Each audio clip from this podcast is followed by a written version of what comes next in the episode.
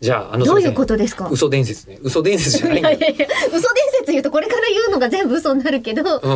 嘘のようなみん俺な俺信伝じ説られないような話っていうのを、そういえば飲酒ロックンの話の中でも、うんね、日本放送に寅さんの息子がいた話とかしたじゃないですか。あ確かに若干嘘っぽいけど、あれ本当なわけですよ吉田さんが言うとなんか若干ね、うんうんお前え アナウンサーとしてどうなのそれいやごめんなさいアナウンサー感感じましたアナウンサー感は、いや、あんまり感じないです けど。 ああ、しょうがないよね。いいいいそれで良いよ、僕はあのこう全身茶色のタイツで土に埋まったことがあるんですよ。ほら嘘っぽい感じがするでしょ。確かに。あこれあるんですよこれが。映像も残ってます。映像も残ってます。え知ってますその時はいや、わかんないです。えじゃあないですあるんだよい。やだってもう飲酒ロック君が言うことしか正しくないもん、あるんだよ。いや吉田さんの情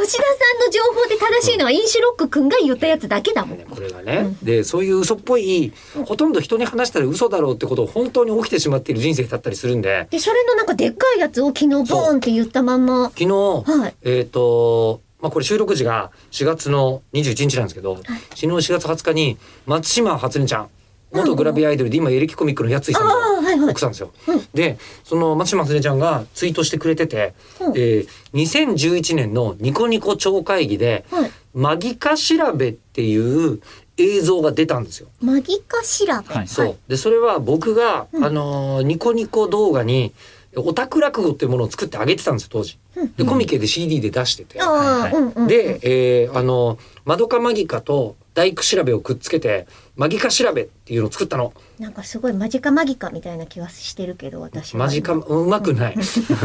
どうぞ でその「まどかマギカ」の時に何何がやりたかっていうと、大家の大家さんが出てくるんだけど、そこで俺は大家の久兵衛さんっていう人がやりたかっただけなんですよ。本当にそれだけです超怖い。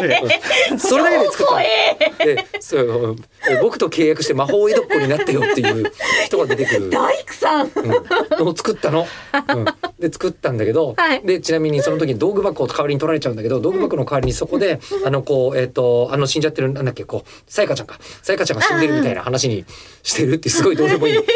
で話だったんだが話だったんだがそれがなぜかニコニコ動画の目に留まり、えっ、とニコニコ超会議ってものがまだなかったのよこのように。はい。で1回目のニコニコ超会議で何かやろうって言って、手塚誠さんはもう映像作家だからニコニコ動画に超可能性あるみたいな感じになってた時にあの俺の原作でそのまんま落語に映像をつけるっていうのをやるっつって中川翔子ちゃんがまどかマギカのあのまどかのコスプレをして松島敦ちゃんがさやかちゃんだったかな、っていう状態の映像を手塚誠さんが撮ってニコニコ動画で流さずにニコニコ超会議のブースでだけ上映したってのがあったの当時。えー、嘘のような嘘ですねそうなんですね。なので、しばらく、えっと、吉田の嘘のような伝説お待ちしてます。